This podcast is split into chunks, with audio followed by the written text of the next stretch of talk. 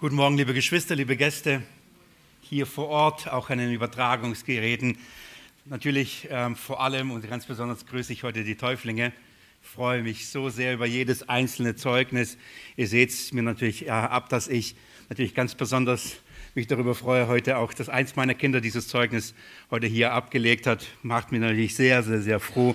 Wir haben gerade vor einem Monat, vier Sonntagen ist es her, dass wir schon hier eine Taufe miteinander hatten und feiern durften und ebenfalls Zeugnisse erleben durften und dieses Bekenntnis und ähm, heute wieder sieben weitere Zeugnisse, sieben weitere Menschen, die den Glauben in Jesus Christus äh, bezeugt haben. Wie herrlich.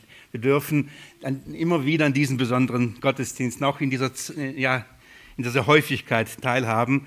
Vor einigen Jahren verließ ein langjähriges Mitglied äh, dieser Gemeinde, dieser Ortsgemeinde ist gegangen.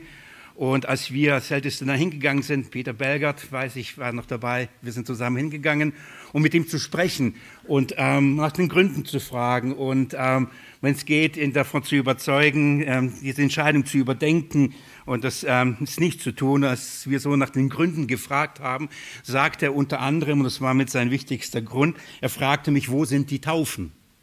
Wo sind die Taufen? Und er erzählte mir von äh, seiner Geschichte und natürlich von Russland und wie scharenweise Menschen dort sich bekehrt haben und scharenweise Taufen durchgeführt worden in Seen, im Winter und in all diesem. Und er fragte mich, wenn ähm, das Wort und die Verkündigung des Wortes ähm, Segen und Frucht bringt und er meinte meinen Dienst, so fragte er, wo sind die Taufen? Und er fand sie nicht und sagte, das ist ein Grund, warum er geht. Da ist kein Segen ähm, da. Ich habe versucht, ihm zu antworten darauf und das, was ich gesagt habe, zu erwidern. Ich habe gesagt, ich habe es nicht in der Hand. Ähm, mein Auftrag ist, das Wort Gottes zu predigen, was es in den Herzen der Menschen bewirkt welche Frucht es bewirkt, das liegt nicht in meiner Hand. Wenn der Geist Gottes nicht an den Herzen der Menschen wirkt und sie zu diesem Zeugnis bewegt, ähm, dann kann keine Überredung von Menschen einen Menschen dazu bezeugen und dazu führen. Und wir reden mit bestimmten Menschen und bitten sie immer und immer wieder und sagen, bezeugt doch, bezeugt das. Und manche sagen, nee. Da kann man Argumente und Überzeugungen und Gründe anführen, warum das richtig ist. Wenn der Geist Gottes selbst nicht das in den Herzen der Menschen bewirkt, wird dieses Zeugnis in dieser Weise nicht abgegeben. Und das haben hab ich, weder ich in der Hand, noch wir als Gemeinde haben das in dieser ähm, Weise in der Hand. Wenn aber das Wort Gottes gepredigt wird und dieses Wort auf bußfertige Herzen trifft, wenn der Geist in, in den Herzen der Menschen wirkt und sie sich fragen und, und auch uns fragen, was sollen wir tun, dann antworten wir in Übereinstimmung der Schrift, mit der Übereinstimmung mit dem Apostel Petrus. Und ich möchte euch das vorlesen, Apostelgeschichte 2, Wer die Bibel dabei hat, kann jetzt schon anfangen, mit mir sie aufzuschlagen. Apostelgeschichte Kapitel 2. Petrus predigt, verkündigt Jesus Christus als den Auferstandenen. Und das trifft eben auf die Herzen der Menschen. Der Geist stellt sich dazu, es bewirkt was in ihren Herzen. Und dann heißt ab Vers 37, Apostelgeschichte 2, ab Vers 37. Als sie aber das hörten, drang es ihnen durchs Herz und sie sprachen zu Petrus und zu den anderen Aposteln, was sollen wir tun, ihr Brüder? Petrus aber sprach zu ihnen, tut Buße und jeder von euch lasse sich taufen auf den Namen Jesu Christi zu Vergebung eurer Sünden. Und ihr werdet die Gabe des Heiligen Geistes empfangen. Denn euch gilt die Verheißung und euren Kindern und allen, die in der Ferne sind, so viele der Herr, unser Gott, hinzurufen wird. Das ist die Antwort. Wenn die Menschen das Wort erreicht, wenn der Geist wirkt, dann fragen sie, was soll ich tun? Und die Antwort ist, tu Buße, bekenn deine Sünden. Bekenn das in Jesus Christus. Ähm, du die Erlösung in Jesus Christus hast und bezeuge das. Lass dich taufen. Und dann ist die Verheißung, und die Petrus zuspricht, dann sendet Gott die Verheißung, den Geist Gottes, der uns versiegelt, der in uns hineinkommt, der in uns in alle Wahrheit leitet. Und dieses, diese Verheißung galt nicht nur den Menschen, die da waren, es galt auch ihren Kindern, und damit sind nicht die Säuglinge gemeint, sondern die, die nächste Generation. Und es ist nicht nur die nächste Generation, sondern alle, die in der Ferne sind, in der ganzen Welt. Dieses Wort gilt allen. Aber das Wichtige ist, das Zeugnis wird ausgesprochen, dieses Bekenntnis wird abgegeben, aber wer sind die, die hören? Wer sind die, die das annehmen? Wer sind die, die folgen? Petrus sagt, und so viele, die der Herr, unser Gott, hinzurufen wird. Es ist Gottes Wirken, es ist sein Handel. Entweder Gott sieht, entweder Gott ruft. Und wenn das passiert, Menschen kommen. Wenn er es nicht tut, da kann keine Überredungskunst und keine Argumentation, keine Aufforderung da helfen. Wir haben es eben nicht in der Hand. Zur Zeit des Apostel Petrus, nach dieser Predigt, nach der er sie gehalten hat, vor 2000 Jahren kamen 3000 Menschen zum Glauben. 3000 Seelen auf einen Schlag ähm, hat es im Herzen getroffen und hat sie berührt. Und schaut mal in Vers 41, was da steht. Die nun sein Wort aufnahmen, ließen sich taufen. Und es wurden an jenem Tag etwa 3000 Seelen hinzugefügt. Die das Wort annahmen, ließen sich taufen. Nicht, sie ließen sich taufen und später nahmen sie das Wort an, sondern sie ließen sich taufen. Warum? Weil sie das Wort hörten, der Geist es in ihren Herzen bestätigte, sie dieses Wort für sich in Anspruch nahmen und als Gehorsamschritt, als ein Glaubensschritt, das in der Taufe bezeugt haben. Das geschah, 3000 haben das damals getan. Dieser Taufgottesdienst musste sehr, sehr lang gewesen sein im Vergleich zu unserem. 3000 hintereinander. Die waren gut beschäftigt. Ich vermute, dass ihre Haut am Ende, die von den Aposteln sehr wie nennt man das? Die waren sehr schrumpelig dann, ja. Die hat sich wahrscheinlich schon fast aufgelöst. Mittlerweile sind seit dem Gespräch, das ich vor vielen, vielen Jahren äh, geführt habe, äh, mit diesem Bruder und, und seiner Frau, sind viele Jahre vergangen. Und ich bin Jesus vom Herzen wirklich dankbar für die vielen Taufen, die wir erlebt haben. Hier erlebt haben, in diesem Haus, in diesem Taufbecken, jetzt in, in, in diesem Monat, zwei mittlerweile, bin Jesus wirklich dankbar dafür, für, dass ich teilhaben durfte an diesem Zeugnis, das in den Herzen zu, sich zu dem Wort stellt. Aber liebe Geschwister, nicht nur in, in diesem Taufbecken. In Flüssen, in Seen, Bodensee zum Beispiel, in, in, in, in ähm, Schwimmbädern, in Meeren, der Adria, auch das schon erlebt, in Tauf, ähm, in, ja, Schwimmbädern habe ich gesagt, in Pools, im Garten bei mir selbst, oder in, in, auf irgendeinem Hof. Bei zig, zig Gelegenheiten durfte ich ähm, daran teilhaben und sehen, wie Menschen dieses Wort annehmen und auch dieses Wort in der Taufe und im Zeugnis bekennen. Was ich aber bekenne, sind keine 3000 gewesen. Ich glaube nicht. Und ich glaube, dass wir als Gemeinde absolut überfordert wären, wenn es 3000 wären. Wir kommen ja nicht mal mit denen zurecht, die uns der Herr so bringt. Wir, und äh, nach, nach den allen zu schauen. So, wenn der Herr uns 3000 auf einmal geben würde, lieber nicht. Also nicht, dass das Zeugnis nicht gut wäre, aber wir wären mit Sicherheit weit überfordert, alle nach allen, ähm, na, denen nachzugehen und auf alle aufzupassen und ihnen das zu geben, was sie brauchen. Aber der Herr ist treu. Der Herr ist treu er stellt sich zu seinem Wort und wirkt durch sein Wort. Und die Zeugnis auch heute. Aus allen Himmelsrichtungen sind heute Geschwister hier, um dieses Zeugnis abzulegen, dass das Wort Gottes wirkt. Wirklich vom Herzen dankbar. Ähm, nun, euch Täuflinge muss ich äh, heute aber nicht dazu nicht mehr aufrufen, diesen Glaubensgehorsam, diesen Schritt zu gehen. Ihr habt es getan. Seid ihr erleichtert? Wart ihr vorher angespannt? Ich weiß es. Jetzt ist es geschafft. Das Zeugnis, es ist so wie bei der, ah nein, das ist noch zu früh, egal. Ich wollte über Hochzeit reden oder so. Nein, das ist, ähm, manche ist es noch wirklich zu früh.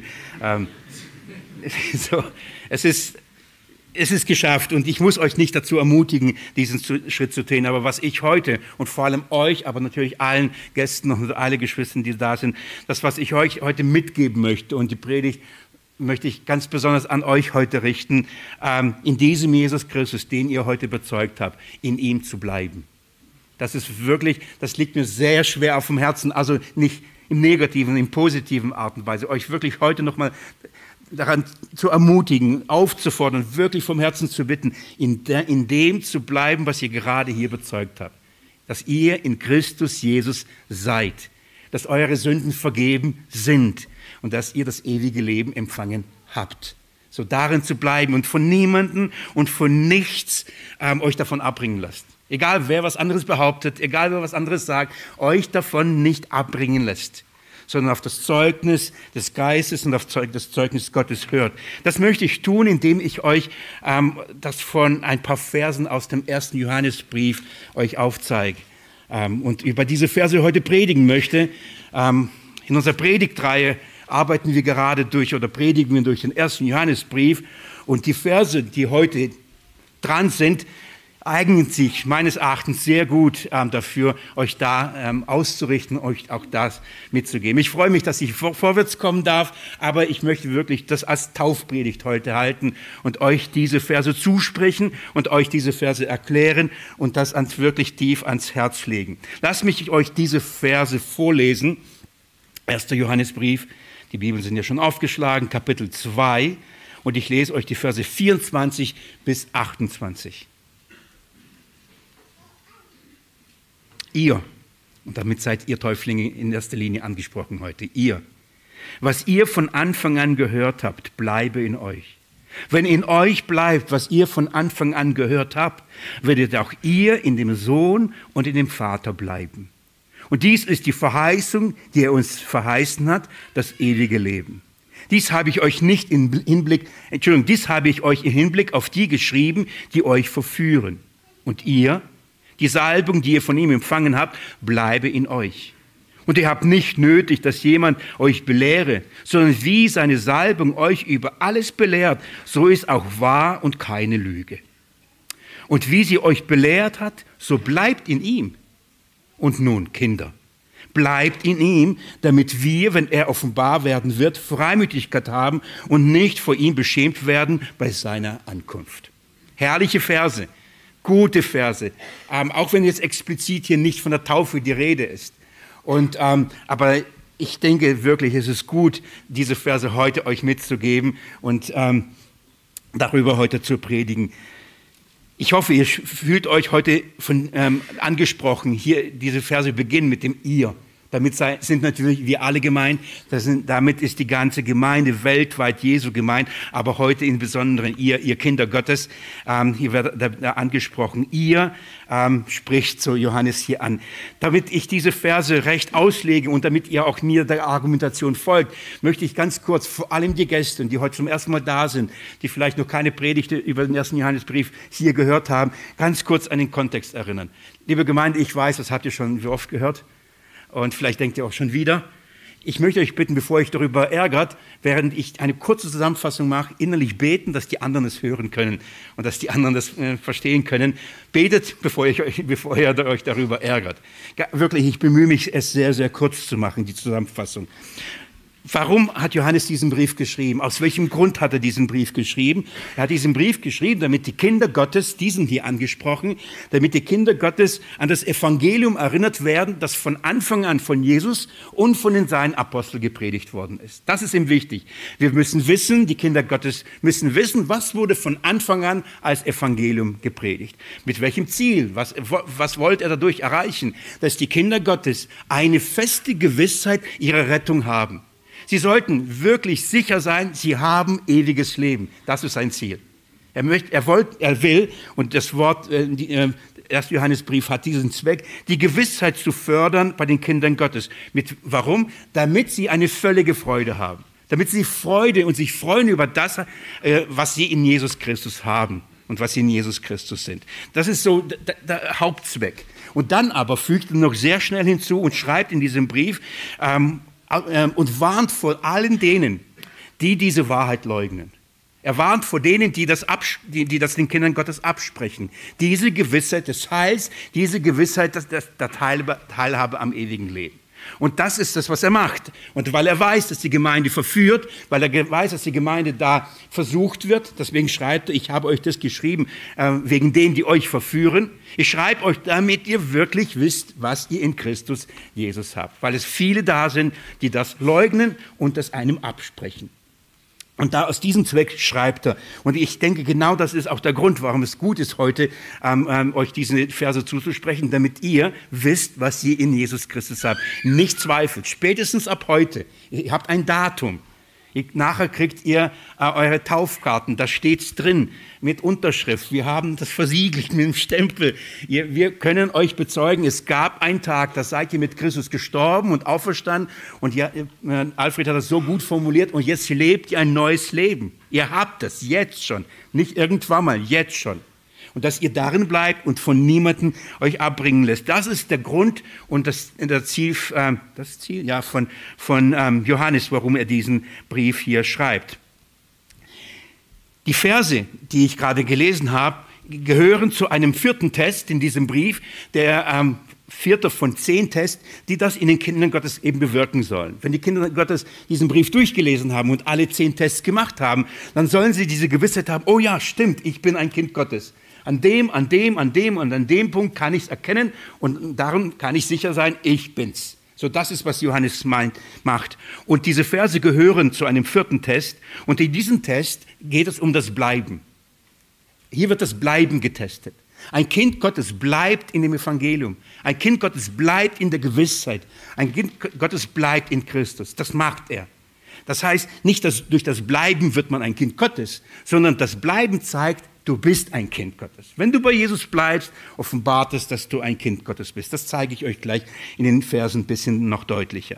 Wer aber weitergeht, wer nicht bleibt, und hier ist nicht bleiben von einer Ortsgemeinde oder einem Gebäude oder einer Kirche, sondern wer nicht bleibt, sondern weitergeht von diesem Evangelium. Jesus Christus verlässt, dieses Evangelium verlässt, die Gewissheit verlässt, die Rettung verlässt, der offenbart sich eben nicht als Kind Gottes, sondern einer, der gegen Christus ist. Und darum nennt Johannes ihn in diesem Brief dann Antichrist. Erschreckt nicht, es ist nicht eine endzeitliche teuflische Endgestalt, sondern der Antichrist ist einer, der gegen Christus ist. Und das sind viele. Es gibt viele von ihnen, die gegen Christus sind. Also schreibt Johannes und äh, möchte, dass wir begreifen oder dass wir erkennen, dass wir in Christus Jesus sind. Ähm, dadurch, wenn jemand bleibt, erweist sich als Kind Gottes. Wenn jemand nicht bleibt, erweist er sich eben als nicht Gottes. Woran bleiben? In der Lehre des Christus. In Christus bleiben. Was ist diese Lehre? Es ist alles, was die Bibel, was die Schrift über Jesus gesagt hatte. Und es ist alles, was Jesus von dieser Schrift selbst gelehrt hatte. Wer also in dem, was die Bibel über Jesus sagt, wer er ist, nämlich der Christus, der Erlöser, wer darin bleibt und in allem bleibt, was Jesus über sich gesagt hat, wer er ist, nämlich der Erlöser. Wer in diesen Dingen bleibt, sagt Paul Johannes und macht den Test, sagt, dann erweist du dich als ein Kind Gottes. Die Kinder Gottes sind aufgerufen, nicht nur diese Welt zu überwinden, das findet man übrigens im, im, dritten Test, die Verse, die davor kommen, sondern die sind auch aufgerufen, die bösen Arbeiter, die in dieser Welt sind, die Antichristen, die viele Verführer, diejenigen, die eben dieses Evangelium verdrehen, auch sie zu überwinden. Und so baut sich dieser Test auf, der übrigens ab Vers 18 schon beginnt. Und dann zeigt uns Johannes, wie man diese Verführer identifiziert. Woran erkennt man, ob jemand einer gegen Christus ist oder für Christus? Und Johannes sagt, wenn einer Christus verlässt und von Christus weggeht, dann sieht man, er ist einer gegen Christus, ein Antichrist. Anti gegen ist das griechische äh, Pardon dazu. Und dann sagt er, das ist Vers 18 und 19, da sagt er, aber woran kann man erkennen, ob jemand Christus verlässt? Woher weiß man, dass einer, einer Christus verlässt? Und er sagt daran, er erkennt daran, was er sagt, was er lehrt. Und er lehrt was? Dass Jesus nicht der Christus ist. Das könnt ihr mit mir ab Vers 21 nochmal kurz lesen. Vers 21 im gleichen Brief ich habe euch nicht geschrieben, weil ihr die Wahrheit nicht kennt, sondern weil ihr sie kennt und wisst, dass keine Lüge aus der Wahrheit ist. Vers 22. Wer ist der Lügner, wenn nicht der, der leugnet, dass Jesus der Christus ist? Der ist der Antichrist. Wer leugnet, dass Jesus der Christus ist? Das bedeutet, wenn jemand sagt, dass Jesus nicht der Christus ist. Was bedeutet Christus? Erlöser. Was bedeutet Christus? Retter. Wenn jemand leugnet, dass Jesus allein und dass nur in Jesus Christus die Rettung ist, der ist einer, der gegen Christus ist. Nicht einer, nicht der ist Antichrist, der dann sagt, es gibt keinen Jesus und Jesus ist nicht historisch oder andere Behauptungen über Jesus, sondern der sagt, Jesus allein genügt nicht. Der, der leugnet, dass Jesus allein deine und meine Rettung hervorbringt. Und dann sagt Johannes, der ist gegen Christus. Und von denen warnt er und sagt, passt auf auf solche, die eben das leugnen. Das macht uns äh, aufmerksam. Und ähm, in dieser Weise kommt jetzt, die, kommen die Verse 28, äh, 24 bis 28 und dort lernen wir, wir wie kann, können wir solche Verführer überwinden. Wie können wir dem standhalten? Wie, wie kommt es dazu, dass wir in dieser Wahrheit bleiben, trotz Angriffe und, und verschiedenen Schwierigkeiten? Wie bleiben wir in dieser herrlichen Wahrheit? Das zeigt uns Johannes hier in diesen Versen. Das möchte ich in ein paar wenigen Minuten versuchen, euch das zu erklären und euch damit hineinzunehmen. Er beginnt Und ich habe das vorhin schon euch auch zugesprochen, in Vers 24, und sagt ihr. Und dieses ihr, da kommt ein Ausrufezeichen. Das betont, er sagt, hört zu, jetzt geht es um euch. Er redet jetzt nicht von den Antichristen, er redet jetzt nicht, die Jesus verlassen haben, er redet jetzt von den Kindern Gottes. Er nennt sie auch in Vers 28 und nun Kinder. Er redet von denjenigen, die Kinder Gottes sind und spricht sie jetzt nun an und möchte im Gegensatz zu den anderen sagen, aber bei euch ist anders. Ihr, und somit seid ihr hier damit gemeint, er, er macht es dreimal. Im Vers 24 sagt er ihr, was ihr von Anfang gehört habt. In Vers 27 sagt er, und ihr, die Salbung, die bleibt auf euch. Und Vers 28, und nun Kinder. Also dreimal spricht er sie persönlich an. Und das ist auch die natürliche Gliederung von diesem Text. Es gibt drei Dinge, die Johannes uns, den Kindern Gottes und euch, den Täuflingen, das Wort Gottes persönlich wirklich persönlich zuspricht. Darum diese persönliche Ansprache. Ihr hört zu. Nicht allgemein. Jeder Einzelne persönlich, zu jedem Einzelnen persönlich von euch spricht das Wort hier. Drei Dinge, die wichtig sind. Drei Dinge, an denen wir festhalten sollen und die für uns Klarheit haben sollen. Welche drei Dinge? Das erste ist, was wir, wie, was, was in uns bleiben muss. Was muss in uns bleiben, damit wir es dann nicht abbringen lassen. Was muss in uns bleiben? Das ist das Erste. Das Zweite ist, wie muss es in uns bleiben? Wie kann es in uns bleiben und nicht weggehen?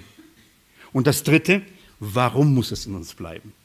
Das diese drei Dinge möchte ich euch heute mitgeben. Was muss in euch bleiben?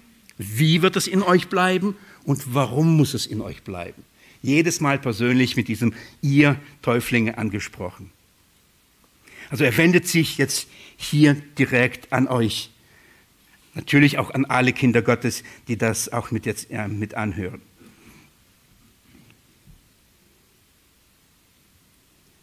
Er schreibt und sagt, ihr, das ist der erste Grund. Wenn ihr, was ihr von Anfang gehört habt, bleibe in euch, wenn in euch bleibt, was ihr von Anfang an gehört habt, werdet ihr in dem Sohn und in dem Vater bleiben. So, das ist das Erste, um was es geht. Er sagt, was ihr von Anfang an gehört habt, bleibe in euch. Darum geht es. Im Gegensatz zu den gegen Christus, die Jesus verlassen, die weitergehen, sind die Kinder Gottes diejenigen, die in dem bleiben, was von Anfang an verkündigt worden ist. Sie bleiben in dem Wort. Johannes begann den Brief, in dem er geschrieben hat. Das erste, was er schreibt, Kapitel 1, Vers 1, was, wir, was von Anfang an war, was wir gehört und was wir mit unseren Augen gesehen und was wir angeschaut und unsere Hände betastet haben, vom Wort des Lebens. Johannes sagt, wir haben euch von Anfang an das Wort des Lebens verkündigt. Wir haben euch von Anfang an Christus verkündigt, so wie er selbst lehrte und uns den Auftrag gab. Und er sagt, wenn in euch das bleibt, was ihr von Anfang an gehört habt, als Evangelium, als gute Nachricht, so wie Jesus euch von Anfang an vorgestellt worden ist, wenn ihr in diesem bleibt, dann seid ihr im Sohn und dann seid ihr in dem Vater. Das ist die Verheißung. Und da, darum geht es. Nicht darüber hinauszugehen, nicht dazu hinzudichten, nicht dazu hin, selber hinzufügen, was ich gerne glauben würde oder was die anderen einem sagen, sondern in dem bleiben, was von Anfang an gepredigt worden ist. Denn die falschen Lehrer, von denen Johannes hier warnt, die Verführer, die Antichristen, die gehen darüber hinaus. Die fügen Dinge hinzu oder nehmen Dinge weg von dem, was von Anfang an gepredigt worden ist. Nicht von Anfang an was in einer Gemeinde oder von Anfang an, was ein Prediger gesagt worden ist oder was von Anfang an bei unserer Tradition gesagt worden ist. Nein, nein. Was von Anfang an in der Schrift Gott von seinem Sohn sagte. Was von Anfang an Jesus über sich selbst bezeugt hatte, wer er ist.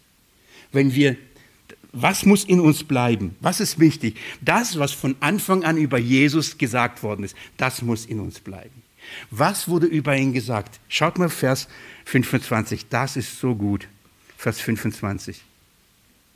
Und das ist die Verheißung, die er uns verheißen hat, das ewige Leben. Welches Wort, was wurde von Anfang an gesagt? Was muss bleiben, darf nicht gehen.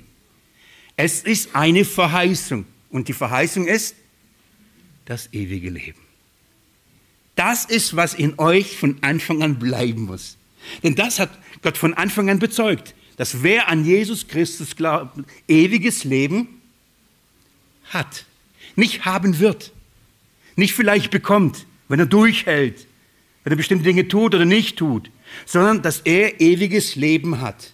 Dieses Zeugnis wurde von Anfang an von Jesus selbst und von den Aposteln gepredigt. Und wer darin bleibt, wer darüber nicht hinausgeht oder davon abfällt, der erweist sich als ein Kind Gottes. Das Wort, das in uns bleiben muss, ist ein Versprechen. Johannes sagt, es ist die, und das ist die Verheißung. Verheißung kann man übersetzen, Versprechen. Gott hat etwas versprochen, etwas zugesagt. Liebe Geschwister, kann oder wird Gott lügen?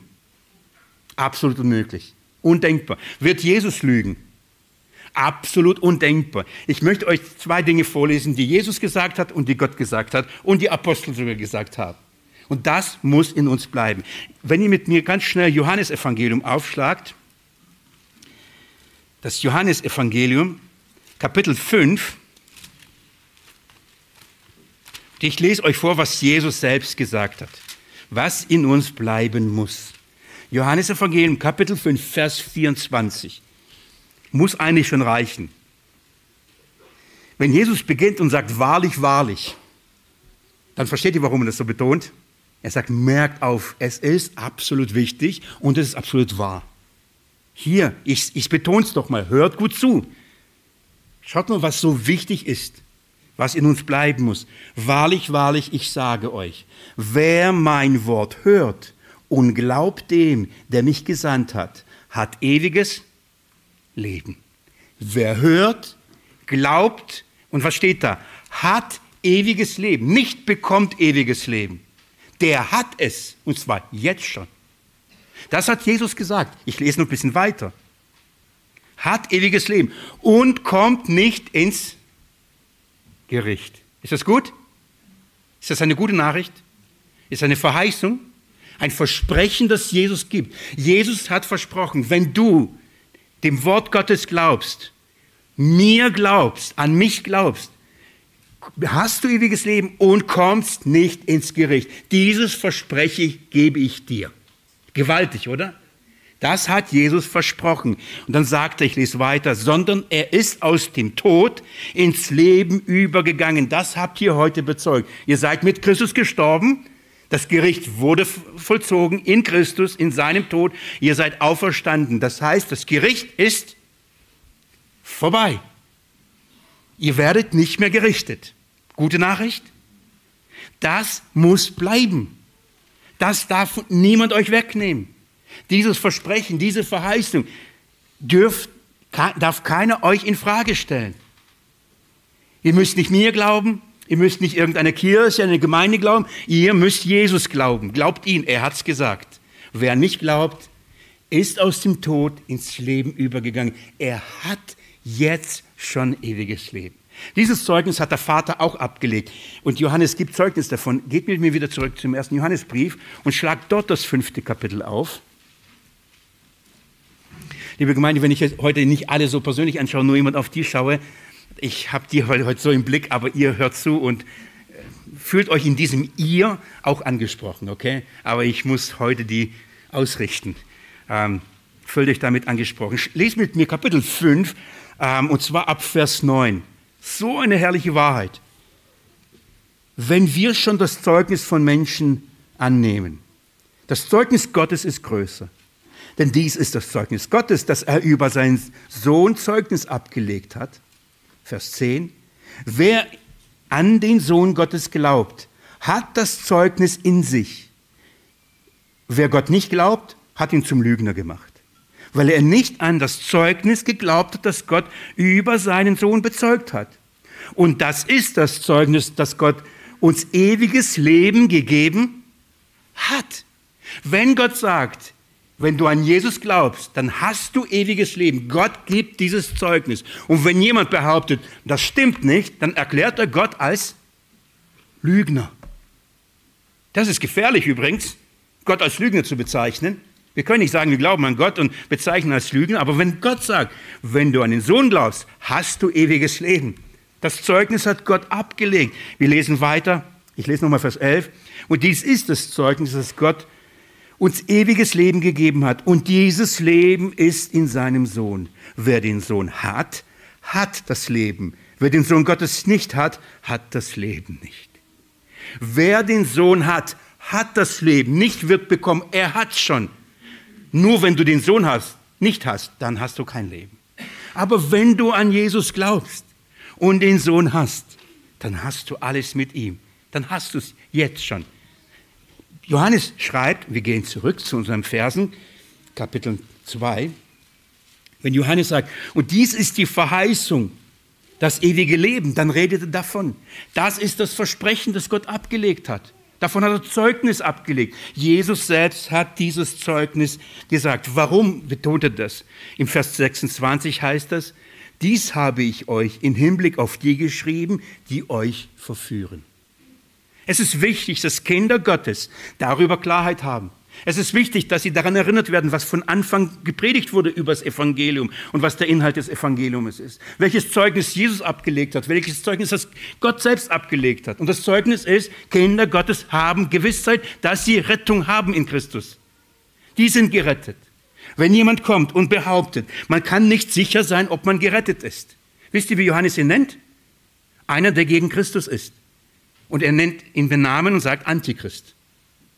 Wenn einer behauptet, wir brauchen bestimmte Dinge, Werke, damit wir gerettet werden, irgendwelche, spielt keine Rolle.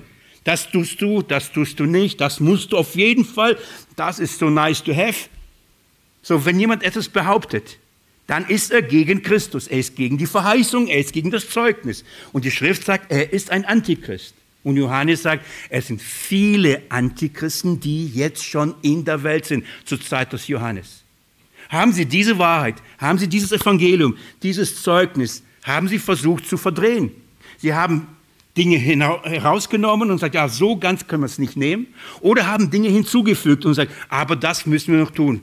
Vielleicht beschneiden oder bestimmte Gesetze halten oder, oder, oder.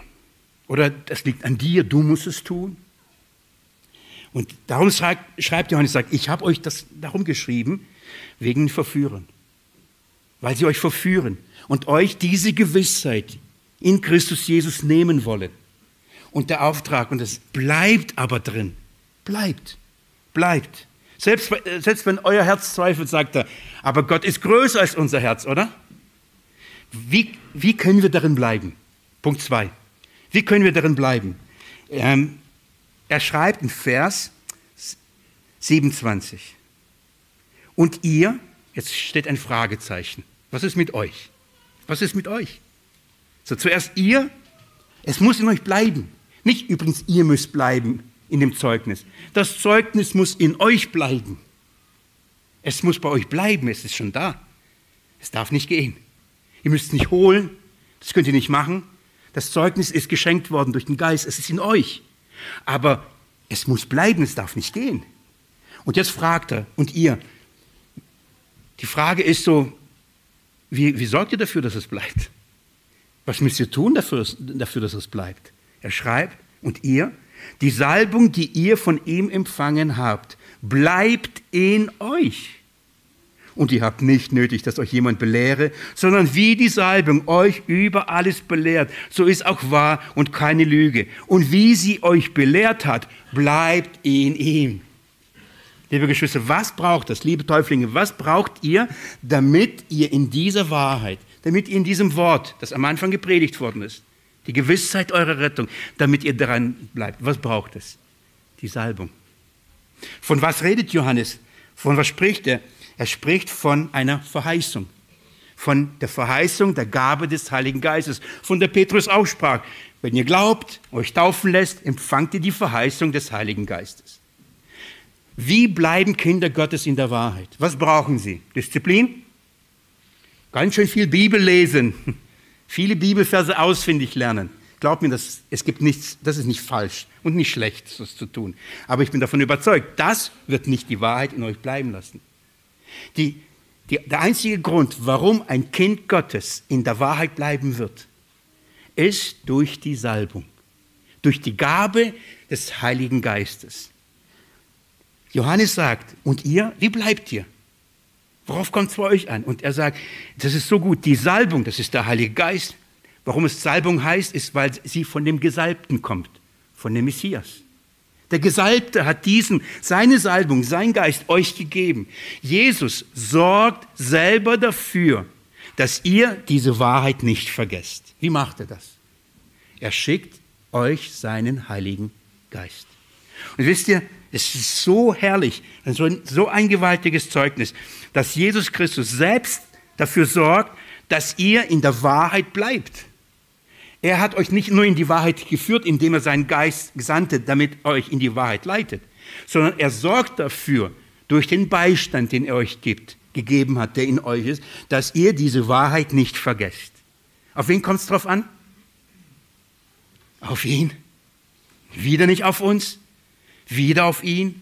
Es ist sein Geist, der uns dieses Zeugnis gibt. Es ist sein Geist, der uns daran erinnert. Es ist sein Geist, der uns lehrt. Und darum schreibt er und sagt, die Salbung, die ihr von ihm empfangen habt, bleibt in euch. Schaut mal, er sagt, bleibt in euch. Was ist die Garantie, dass ein Kind Gottes, warum wird ein Kind Gottes das, was er von Anfang an gehört hat, nicht verlieren? Weil ihm etwas gegeben ist, das bleibt. Die Verheißung ist, der Geist Gottes wird nicht gehen. Kann man den Heiligen Geist verlieren? Das ist die Frage jetzt, gell? Was sagt die Schrift? Was sagt Johannes? Der Heilige Geist wird bleiben. Jesus Christus hat es versprochen. Ich werde den Beistand senden und er wird bei euch bleiben. Er wird nicht mehr gehen. Warum? Mein Blut wird das garantieren. Für jede Sünde bin ich gestorben, damit der Geist nicht geht. Alles ist vergeben, damit der Geist bleiben kann. Der Geist Gottes ist euch gegeben. Der wird euch in alle Wahrheit leiten. Er wird euch an alles erinnern. Darum schreibt Johannes und sagt, ihr habt nicht nötig, dass euch jemand belehre. Was meint er damit? Braucht jetzt keine Predigten mehr. Keine Teenie, keine Jugend, keine Auslegungen. Damit meint er nicht. Sondern ich muss euch nicht davon überzeugen, wer Jesus Christus ist. Ich muss euch nicht erklären, dass ihr in Jesus Christus die Wahrheit habt. Ich kann es euch erklären, ihr könnt es anhören, annehmen oder nicht. Aber wenn der Geist euch belehrt, dann wisst ihr es. Es ist die Gabe des Geistes, die dafür sorgt, dass Kinder Gottes in der Wahrheit bleiben. Was muss in uns bleiben? Was? die Wahrheit, das Versprechen Gottes, dass wir ewiges Leben haben. Das ist das Versprechen, das muss bleiben. Wie bleibt es in uns? Durch den Geist Gottes, der uns gegeben ist. Er bleibt, damit er uns, bis Jesus wiederkommt, immer wieder daran erinnert. Du hast es. Und das Johannes sagt, und darum hört nicht auf irgendeinen anderen Geist. Er spricht dann darüber, dass wir die Geister prüfen sollen, dass viele falsche, falsche Propheten, Verführer in die Welt hinausgegangen sind, die durch den Geist des Antichristen etwas anderes behaupten. Aber er sagt, wir haben den Geist, der aus Gott ist und wir kennen die Dinge, die aus Gott sind. Wir haben nicht den Geist der Welt empfangen, wir haben den Geist aus Gottes empfangen. Wir wissen, was Jesus Christus für uns getan hat und wir halten daran fest. Zum Schluss. Heute rasend schnell, gell? Zum Schluss. Der dritte Punkt, Vers 28. Und nun, Kinder. Und nun, Kinder, bleibt in ihm, damit wir, wenn er offenbar werden wird, Freimütigkeit haben und nicht vor ihm beschämt werden bei seiner Ankunft. Jetzt spricht er das dritte Mal sie an. Zuerst mal ihr, ein Ausrufezeichen, hört zu.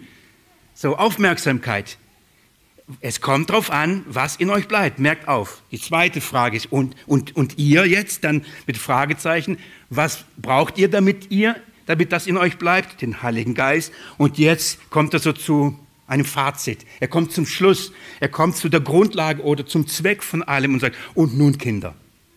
Liebe Geschwister, wichtig, liebe Täufling, er spricht von Kindern. Er spricht nicht von Antichristen, er spricht nicht von Ungläubigen, er redet zu Kindern. Und nun wendet er sich an euch. Warum ist es wichtig, dass diese Wahrheit, die Gewissheit eures Heils, dass die Gewissheit, dass ihr ewiges Leben habt, warum ist es wichtig, dass es in euch bleibt? Warum? Denn wenn ihr schon ewiges Leben habt, Warum ist es wichtig, dass das bleibt? Wenn es darauf ankommt, ob ich dadurch gerettet werde, ja oder nein, könnten wir das verstehen, oder? Aber daran hängt ja nicht unser. Wir haben es ja schon. Warum ist es trotzdem wichtig, obwohl ich es schon habe, dass ich daran festhalte? Warum muss ich immer noch darauf achten, dass mir das nicht genommen wird? Es hat was mit der Wiederkunft Jesu zu tun. Es hat was mit seiner Offenbarung zu tun. Es hat was mit seinem zweiten Kommen zu tun. Und er formuliert das einmal positiv und einmal negativ. Warum ist das wichtig? Ich möchte es kurz zeigen, warum das so wichtig ist.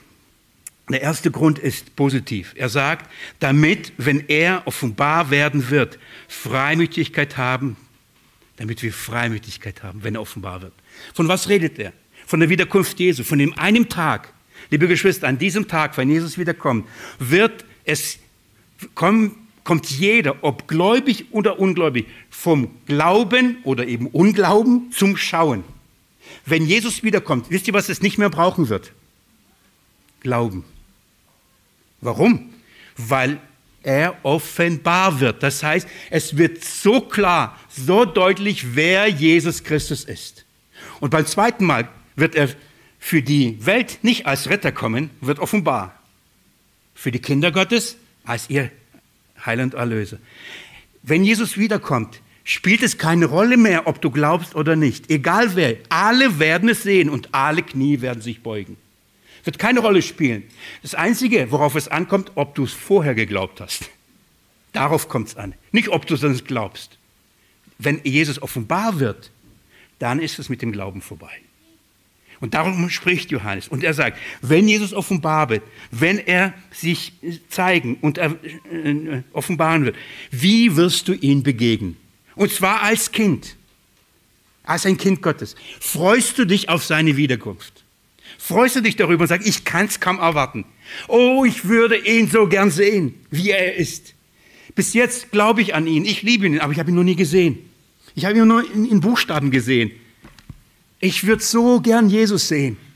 Oder sagst du, ja, ich hoffe halt nur nicht, dass ich in die Hölle komme, aber so wirklich Jesus sehen, begegnen, ganz ehrlich, ich fürchte mich davon